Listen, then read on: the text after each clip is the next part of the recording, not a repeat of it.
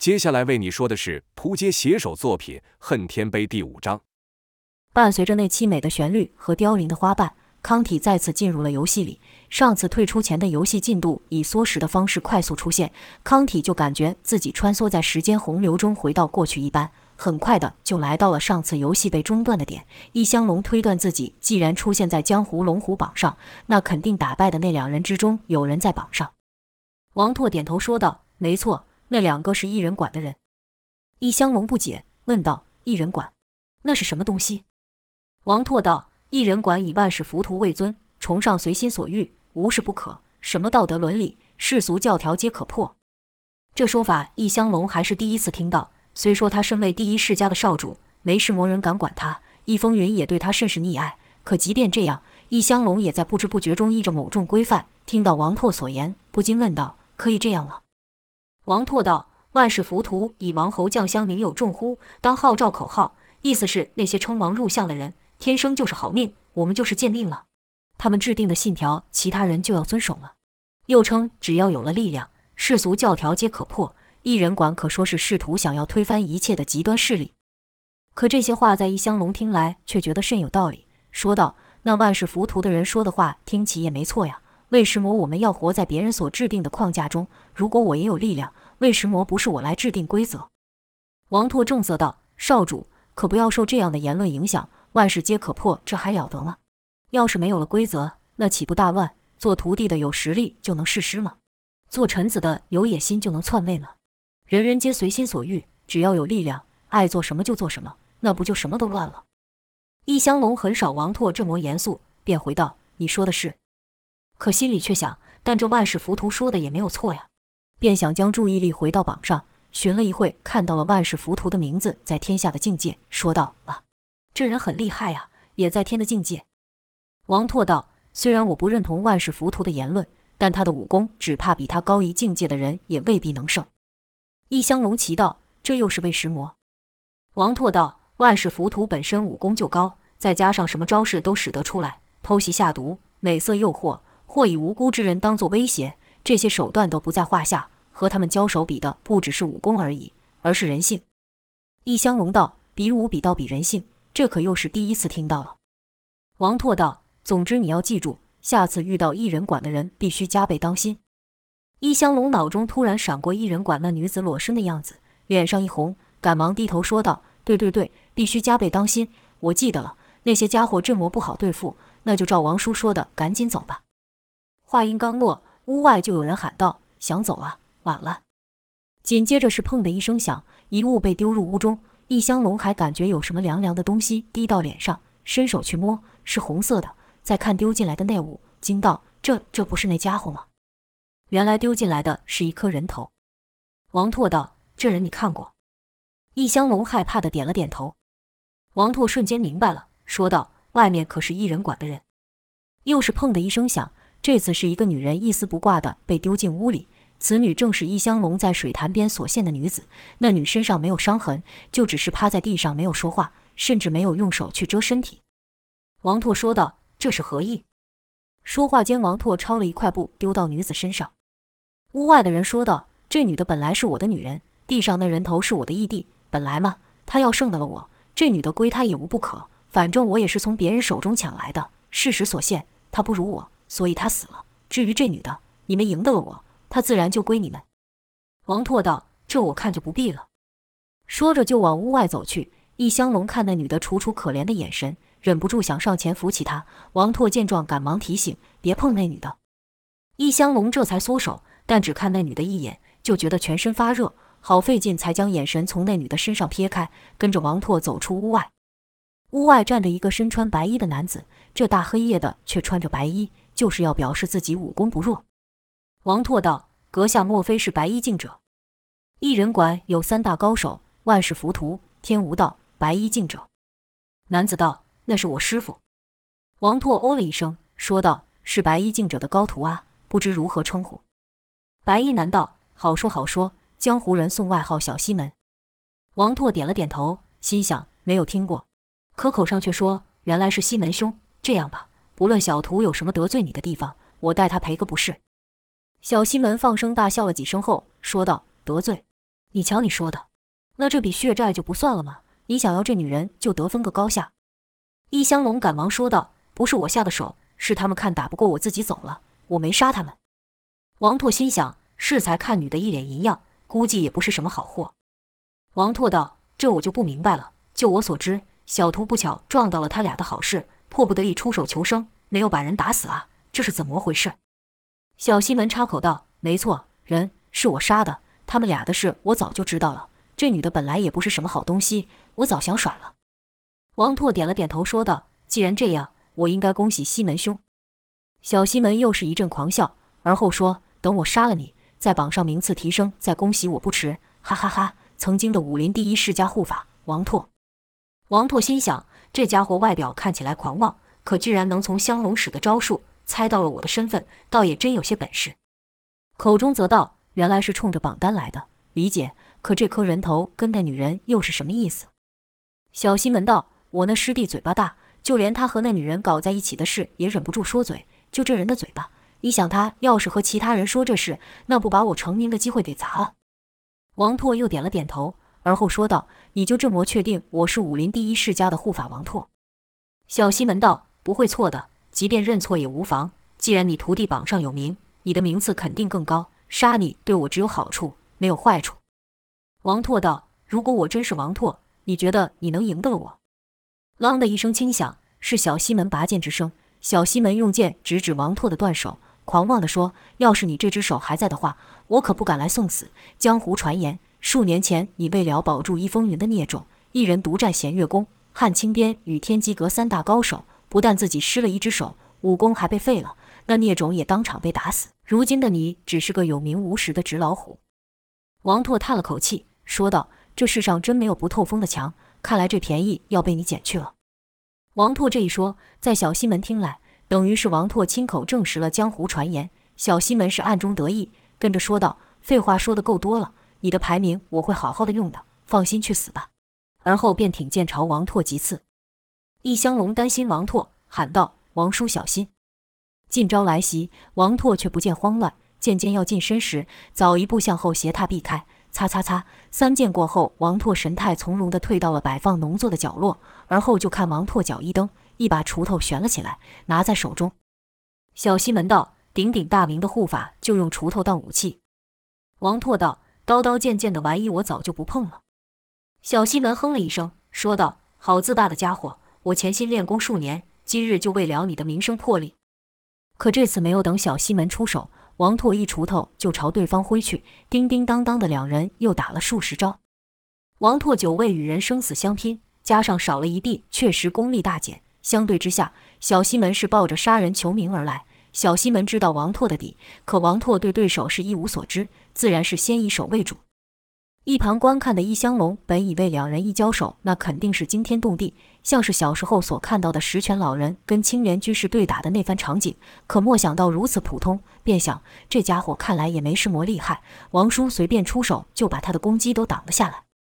易香龙哪里知道王拓是暗地心惊，因为小西门的内劲居然不下于地上境界，而且也沉得住气，知道自己不可能一招就拿下王拓，又不想使出杀招，便也和王拓来个以减还减。数招过后，两人出手是愈来愈慢，有时候连兵器都没交手到，招式只出到一半就变招。王拓心里纳闷：好家伙，以这人武功之高，在江湖龙虎榜上居然没有排名，这家伙也真能忍。每一期的江湖龙虎榜，王拓都仔细看过，记下榜上的每一个名字。一来是确保自己的行踪还无人发现，二人是看仇人是否还在世。但他可不记得榜上有小西门这号人物。看来小西门就是他所说的最可怕的那一种人，潜伏多年，只等一鸣惊人的机会。但一旁观战的易香龙看两人是打愈来愈无趣，便觉得小西门的武功也不如何，加上刚刚才看到自己榜上有名，心态不禁也有些膨胀，心想：看这家伙的出手，连他师弟都比不上。而后又看江湖龙虎榜没有小西门这名号，不由得切了一声，心想。无名之辈，难怪王叔打得这么没劲，连平常的一成功力都没有使出来，就他这三脚猫功夫，我一下就解决了。想到这，易香龙拿起宝刀，喊了一声：“王叔，你不是说我们急着走吗？这家伙不过是个无名之辈，交给我吧。喂，吃我这招！”说完，居然朝小西门使了一招一线破月，就看寒光一闪，宝刀迅速地朝小西门颈部劈去，冷气袭面，但小西门却乐了，说道：“来得好。”王拓惊道：“快退开！”就看小西门突然内力暴涨，对着王拓就是一记重腿踢出，落脚之处正是王拓所施断臂，逼得王拓只能抵挡。砰的一声爆响，是小西门借此一招朝一香龙飞去。就看半空中就本来皎洁的月光消失了，那是被小西门的绵密的剑影给遮蔽了，如猛禽扑击般。这一招的气势把一香龙给看傻了，惊想：这这家伙怎么回事？刚才不是这样的。想半途收招，一香龙还没这功力。如此情况就好像一香龙自己跑进剑网。小西门喝道：“不知死活的小鬼，这一下至少要你双手分离。”论招数，一线破月是可以劈开西门的杀招，无奈双方功力相差太多，还莫等对方利剑刺到，单是剑气就刮得一香龙皮肤开花。随着剑气的是一股吸力，小西门的剑网好似一个大漩涡，要将一香龙的双手给绞断。一股从未有过的感觉涌上，一香龙脑袋是一片空白，完全无法思考，只能眼睁睁地看着自己把手伸进剑网内。先是“枪”的一声响，一香龙手上的宝剑被小西门的剑给弹飞，紧接着是一香龙的惨叫。小西门的剑如蟒蛇般缠住了易香龙的手，痛得易香龙放声嚎叫。就在这时，背后传来一声大吼：“刀下留人！”小西门喊道：“来得好！”原来是王拓以极快的速度奔来，一跃而起，接住那被弹飞的宝剑，一线破月由上往下劈。当的一声爆响，小西门被震倒了地上。而后刀剑相交之声如骤雨般急促，王拓宝刀在手，宛如变了一个人，刀刀致命，刀刀霸道。小西门乐道：“有意思，这就是第一世家护法的风采了。”哈哈哈！小西门嘴上狂笑，但手上却毫不含糊，先以剑抵挡，退，再退。继续退，王拓好似一条猛虎般，恨不得一口咬下猎物。可这猎物却很是灵活，一退再退，而且于急退的同时，还会将劲力灌注剑上，使出突刺。每次一下，王拓的身形与气势就被削弱一些，令王拓不由得心里赞道：“好家伙，即便我在身上无伤的状态，要败这人也不容易啊！”在两人兵器又互碰数招后，突然发出当的一声爆响，王拓的刀居然被打偏了。就在这时，剑光一闪。数道寒气擦过王拓的身上，而后就看小西门身形再度倒退，可王拓却莫能再和刚才一样突进，而是停在原地。哒哒哒，那是王拓的血滴到地上的声。王拓为了救一香龙，着急出招，尽管气势和刀势出来了，但终究是仓促进攻，露出了破绽。高手过招，稍微一个分神都能逆转胜负，决定生死。小西门那句来得好，可真是打心里说出来的。要不是一香龙的不知好歹。小西门要打败同境界的王拓，即便来回个百招也说不定。此刻就看王拓拿刀的手已经被血给染红了。一香龙担心道：“王叔，你的手受伤？”小西门又是一阵狂笑，说道：“喊什么呢？他唯一的手废了，这都多亏了你啊！”一香龙也知道自己犯下了大错，双腿一软，跪在地上，说道：“是我，又是我害的。”王拓道：“站起来，不能跪。”小西门可莫心情，看着父子情深的戏码，唰的一下，手中剑挑起，说道：“你们两个有话去阴曹地府慢慢说吧，阳间的事情与你们无关了。”说完，手一挥，利剑朝一香龙飞去。一香龙只能眼睁睁地看着夺命之剑朝自己的眉心飞来，什么都不能做。眼看就要丧命的时候，一道人影挡在他身前，而后是当的一声响，小西门的剑被打飞了，是王拓。小西门嘿了一声，说道。不愧是全天下第一的副手，都伤成这样了还不放弃，佩服佩服。但有什么用呢？舒舒服服的死不好吗？王拓道：“小子，你太小看‘天下第一’这四个字了，你根本不知道这四个字的重量。我承认你功夫不差，但你太自大了。要是你能再忍个二十年出手，那江湖上确实会有你这一号人物。可惜啊，可惜，你的人生注定要没没无闻了。”小西门拍手嘲讽道：“没有想到啊，你唯一一只手都被我废了。”但嘴巴还不饶人，我就要踏着你的性命大大出名了。就在今天，江湖上的人都会知道我的名字。王拓冷笑了几下，而后低声对一香龙说：“少主，你知道为什么天下人都想得到易髓经吗？”面对王拓这突如其来的问题，一香龙完全没有头绪，只能看着王拓的背影，那像山一样巨大，像岩石一样坚不可破，什么危机都能够顶住的背影。王拓接着道：“我资质愚笨，只练了个入门，不像大哥。”说话的同时，王拓一指快速戳着自身，而后哗的一下吐出一口黑血，跟着深深地吸了一口气，两眼如利剑般看向小西门。一接触这眼神，小西门顿感背脊发凉，是恐惧，是死亡的恐惧。小西门暗道：这是怎么一回事？这快死的老东西怎么会给我这种感觉？而后就看王拓那受伤的手，将刀举到了身前。明明只有一只手，可在旁人眼中，王拓的另一只手好似也伸了出来。小西门的手不由自主地抖了起来。他感受到此时的王拓可不是只有气势压过他，武功更是提升到他无法想象的境界。吼道：“不可能，这不可能！你的境界不是和我一样吗？这怎么可能？”王拓没有理会小西门，只是说出了这招的名字：“魂藏一瞬分离手。”在小西门的眼中，王拓人不见了，他的眼前只有一把刀，一把好大好大的刀。在眨眼间，那刀又不见了。咚的一声响，是小西门人头落地的声音。他因恐惧而圆睁的双眼，代表着还没搞清楚发生什么事，口中还在念到最后的那句话：“这不可能，这不可能。”不可置信的不只是小西门，易香龙也是。前一刻他还以为自己和王拓要死在小西门的剑下，下一刻就看小西门的人头落地，王拓则是不知何时到了小西门的身后。易香龙愣了好一会后，才相信这事实，高兴道：“赢了，王叔，太犟了。”可王拓却依旧保持着姿势，一动不动。易香龙一边说王拓赢了，一边吃力地想站起来。因为脚软而跌倒几次后，终于站起。可他也发现王拓似乎有些不对劲。当的一声响，是王拓手中的刀落地的声音。可王拓还是如石像般僵着。易香龙一边喊着，一边朝王拓走去。啊，王叔你，你你！就看王拓已是七窍流血，两眼突出如两颗大圆球。本来已经没有战斗力的王拓，靠着催动易随经，使力量得到快速的提升。可以说，在那一瞬间，王拓进到了天的境界。那劲、力量、精神都回到了他巅峰时的状态。小西门和巅峰的王拓根本不就在一个程度上，所以只是一个眼神，小西门就觉得肝胆俱裂，认知到巨大的差距。可是晚了，王拓的刀墨像金箍棒一样突然变巨大，王拓当然也不会瞬间移动，但在小西门的眼中却完全不是如此。武功的差距大到让小西门只能束手待毙，恐惧占据了小西门一切感官，连死亡都是后知后觉。看到王拓惨样的易香龙颤抖地喊道：“王叔！”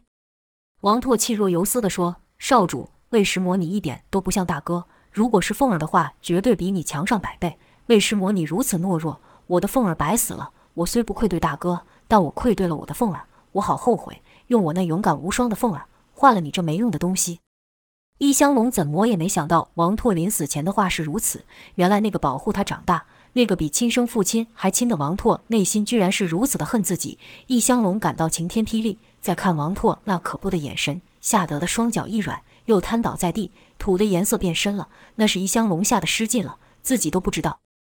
看到易香龙如此窝囊的模样，王拓实在无法将他和印象中天下第一人易风云那潇洒不羁的模样套在易香龙身上。他终于明白了，将少主易香龙培养成大哥易风云只是个幻想。为了保这个没用的少主，他牺牲的太多了。王拓突然张大口，喷着血，对着地上的易香龙大骂道：“窝囊废，没用的家伙，你根本就是个废物，十个你都比不上我凤儿的一根脚趾头。是你害了我，是你害了我，就为了你这个废人，就为了你这个。”骂声戛然而止，因为王拓死了，他结束了对大哥易风云的义气，结束了当初的承诺。人之将死，其言也善，说的不是临死之人会说善话。而是将死之人，因为摆脱了生前种种的包袱，所以可以将隐藏许久的话说出。王拓终于说出了一直以来在他心中易香龙是个什么样子。王拓依然张大的嘴，外凸的斜眼球依然死瞪的易香龙，但就好像被人点穴般突然定住了。即便如此，易香龙还是一动也不敢动。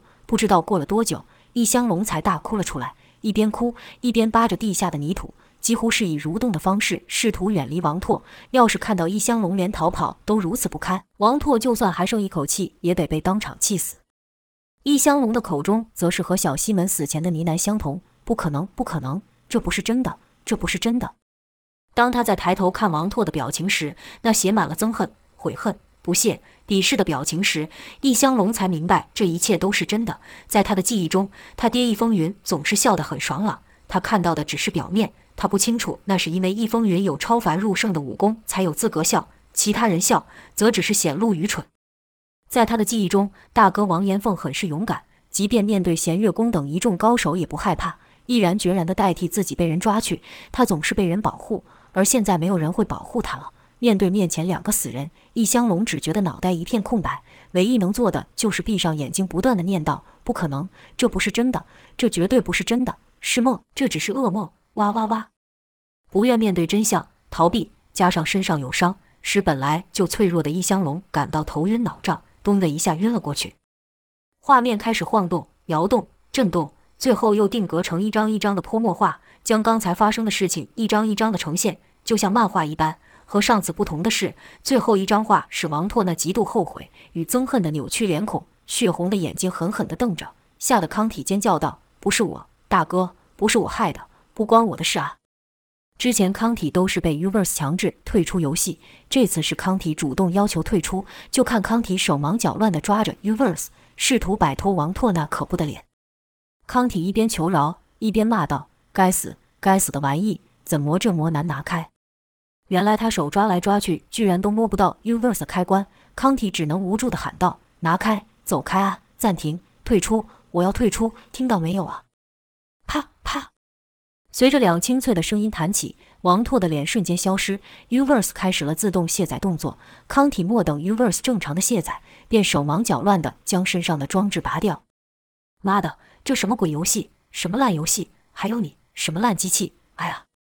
一声痛叫在“咚”的一声闷响后，由康体的嘴巴发出。那是由于康体太过着急，被 Uverse 的线给绊倒在地的声音。可康体第一时间居然没有感觉到疼痛，反而觉得自己像一香龙一样头晕脑胀。康体趴在地上，有点分不清楚自己现在是谁了：是回到现实了，还是在游戏中？他现在是康体，还是一香龙？